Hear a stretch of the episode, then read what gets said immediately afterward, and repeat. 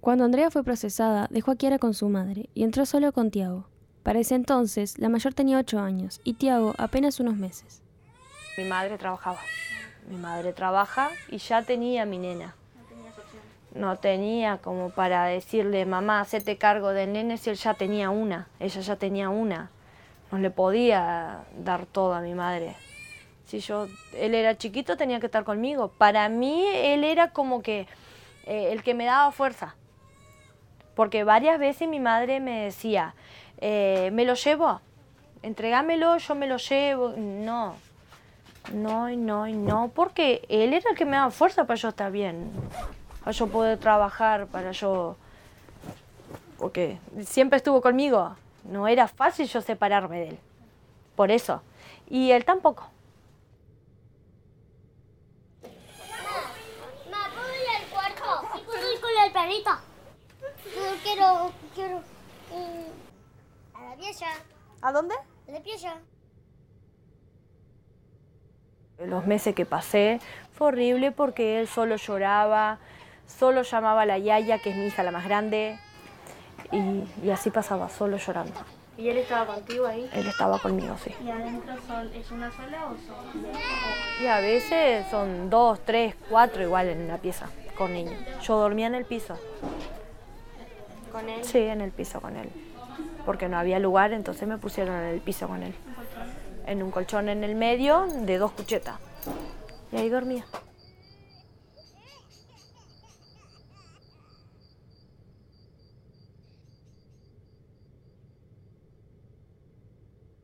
Todos los días ya no, no, no, no tenés, tu hijo no tiene, no puede comer una galletita, no puede comer nada.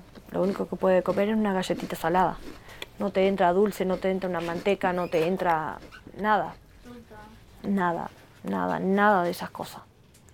Y todos los días te dan un paquetito chiquitito de papel con un poquito de azúcar y un poquito de leche en polvo. Y un pan. Y con eso tenés que estar todo el día.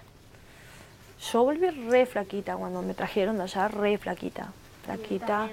Y él no tanto porque era un niño, era chiquito, él gateaba. Entonces, las mismas compañeras de ahí, eh, si tienen, dejan de comer por darle a un niño. Andrea nunca le explicaron por qué la trasladaron a Soriano.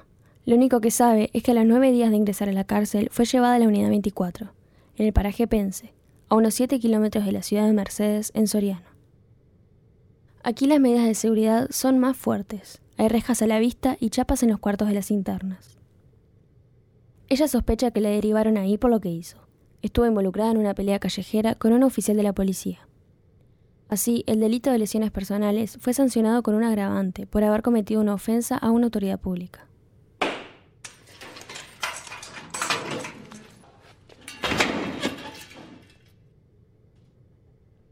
porque no había motivo para haberme trasladado.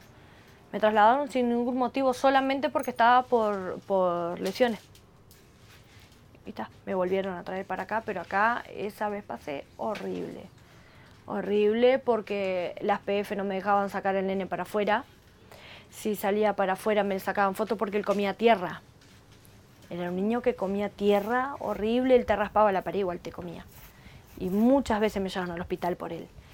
Y después una vez eh, me tocó soda cáutica y puso en la boca.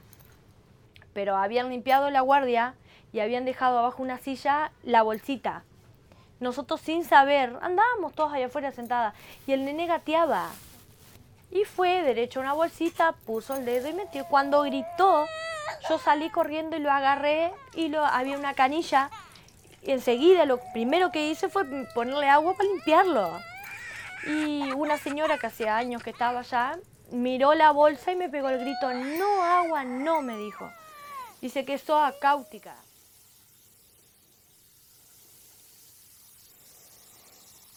La se activa el agua.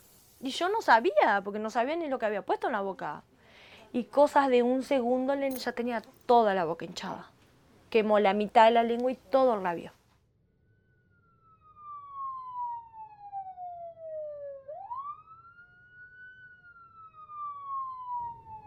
Entonces ahí me llevaron al hospital, me tuvieron internada y cuando me dieron el alta que me trajeron de vuelta a la cárcel me querían trasladar de vuelta, porque habían dicho que era mi culpa. Y no había sido mi culpa, había sido culpa de que limpiaron la guardia y tiraron para afuera, sabiendo que había niños. Entonces fue un, trámite horrible de vuelta, porque sí o sí me querían trasladar, porque yo era la madre de la madre, yo era lo que había dejado. ¿Cómo iba a tener soga cáutica yo en la cárcel? Cáutica estaba en la guardia.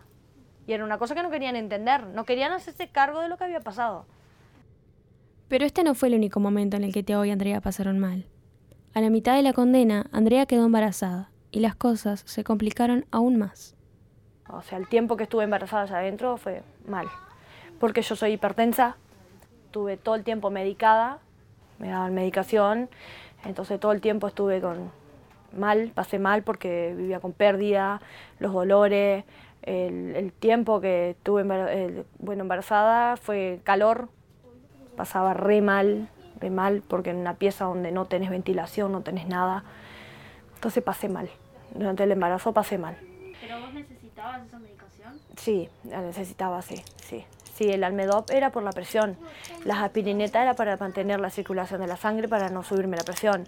Eh, el paracetamol era para los dolores, porque tenía siempre muchos dolores en la, en la panza, el malestar que sentía, eh, todas esas cosas.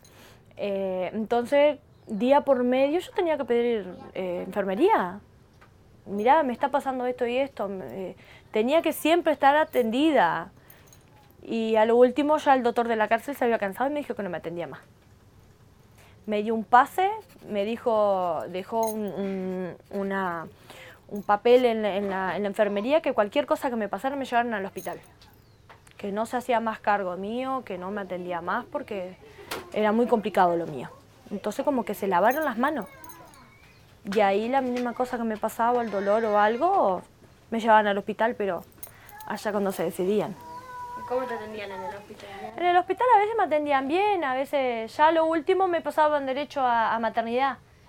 Y allá le explicaba, tenía que explicarle todo lo que tenía primero hasta que después...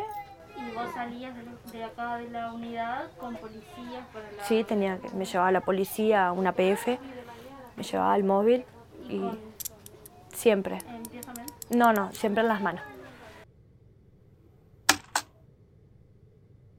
Andrea nunca perdía de vista a Tiago. No se le ocurría dejar a su hijo con otra mujer para que lo cuidara. Pero al mismo tiempo, ella tenía que hacer una vida normal. Normal entre comillas, y trabajar ocho horas para reducir su pena. Trabajaba de cocinera. Hacía ensopados, fideos o polenta con salsa. Esas comidas calientes que suelen hacerse en ollas grandes y a fuego lento, mientras que Tiago corría, jugaba y saltaba por toda la cocina. Quizá no era el mejor lugar para que un niño jugara, pero sí era el lugar en donde su madre podía verlo y asegurarse de que todo estuviera bien.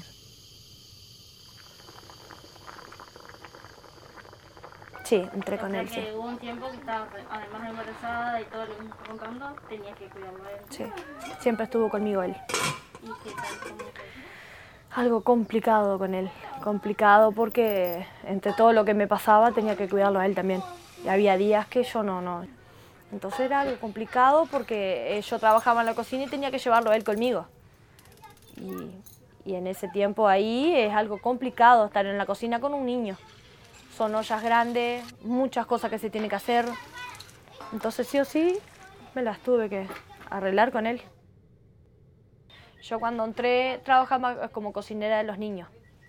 Cocinaba una comida aparte para los niños, porque tenía que ser con poca sal, porque no podía ser con condimentos. Entonces, a veces cuando agarraba eh, algunas cosas bien que llegaba, yo hacía alguna comida bien para los niños. Pero no siempre igual. Yo no importaba, yo comía la comida que había que comer nomás. Pero el niño a veces no, no, no, no. Él nomás era chiquito y había veces que miraba la comida y ya no quería saber de nada. Y no, y no quería comer, y no quería comer, pero era porque todos los días, pobrecito, veía lo mismo. La carne nomás algo impresionante, no, no, incomible, no, no, no la podés comer. Entonces ellos veían la comida ya, todos los niños igual. Después, cuando se complicó todo el tema de la cocina, que hubieron muchos problemas con cocineras nuevas que habían entrado, nos sacaron la comida de los niños. Y sí o sí teníamos que cocinar en una olla para todos los niños. ¿Y también para ustedes era lo Y, mismo. claro, era lo mismo, para los niños y para los grandes era lo mismo. Y está. Llegaba un momento que los dulces ya no querían saber de nada. A veces, eh, cuando en, en invierno hacíamos algún chocolate de tarde, pedíamos algunas cosas entre todas y nos juntábamos para hacer unas tortas fritas o algo así, pero no era lo común de siempre nomás, un ensopado y está, arreglátela. Y vos cuando estabas embarazada eh, también necesitabas comida especial. Aparte si eras hipertensa, Sí. no con sal, Pero igual lo que había tenía que comer lo que había, sí. Comía la comida de todas, porque no, no, no. No te dan importancia, la misma operadora no te dan importancia. Y si vos vas y pateás eh, al médico o a quien sea, se te enojan. Entonces más vale te callas. Yo nomás más vale me callo y evito sanciones y todas esas cosas, porque lo primero que te dicen te sanciona. Entonces para mí, no. Una sanción no, porque pensaba en mis hijos ya me, me sacaban la plaza laboral, ya no podía seguir descontando. Y una que no salía a la visita a ver mi hija tampoco. Entonces no. Trataba de evitar cosas. Yo nomás, yo tenía tres años para estar, sí o sí tenía que trabajar. Porque quería salir antes. Aparte, yo veía a mi hijo que lo tenía siempre ahí y era lo que más me, me incentivaba a trabajar para poder descontar y salir, porque es un infierno eso.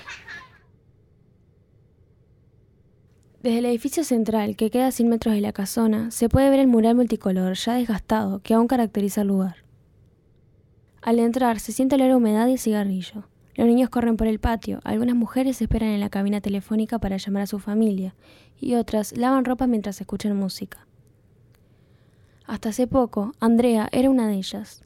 Vivía en un cuarto chiquito junto con otras mujeres. Algunas tenían hijos, otras no, pero todas estaban juntas en el mismo espacio.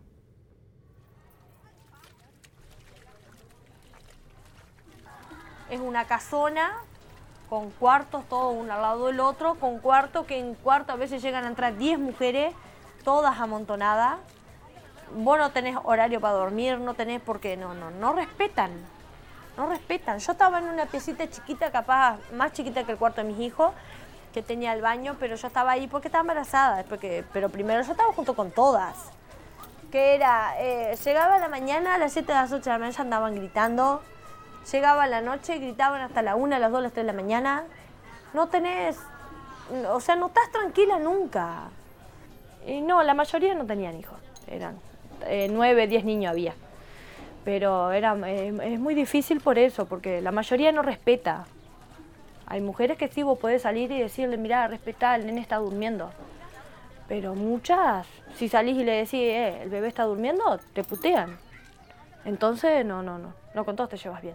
Porque hay muchas mujeres que a veces les molesta que los niños griten. Entonces, es complicado todo ese tema. Yo a él nomás, yo trataba de que él siempre estuviera conmigo en el cuarto. Que siempre estuviera en el cuarto, que jugara con sus cosas. Eh, cuando, cuando fui, pedí, hice una solicitud para poder entrar una tele y un DVD, porque allá no hay cable. Y él pasaba mirando dibujitos. Porque él ya estaba acostumbrado desde que estábamos fuera a estar así. Es con su dibujito, con su juguete y tal. Aunque la cárcel no era su casa, Andrea intentaba mantener algunas rutinas de la afuera, pero no era tan fácil. A enero de 2021, en la unidad número 20 de Salto, había 47 mujeres y 8 niños, en un lugar destinado solo para 20 personas. Algunas ingresan por lesiones, otras por robo y otras por venta de drogas, como es el caso de Andrea. También hay niños y niñas de todas las edades, comparten la rutina y juegan con los mismos juguetes. Pero a pesar de la realidad en la que viven, nunca dejan de ser niños. Sí, porque los niños se pelean mucho allá. Entonces, y hay madres que no entienden que son niños. Entonces, por esas cosas también a veces tenés que tenerlo encerrado con uno, a preferir que ande afuera y que les peguen, que les hagan cualquier cosa. Porque hay muchas madres que en vez de decir, no, no peleen, jueguen, les dicen, pegale si te pega. Hay muchas así. Entonces, por evitar problemas también, porque si decís algo ya tenés que agarrarte. Entonces, tenés que entrar tu hijo para adentro.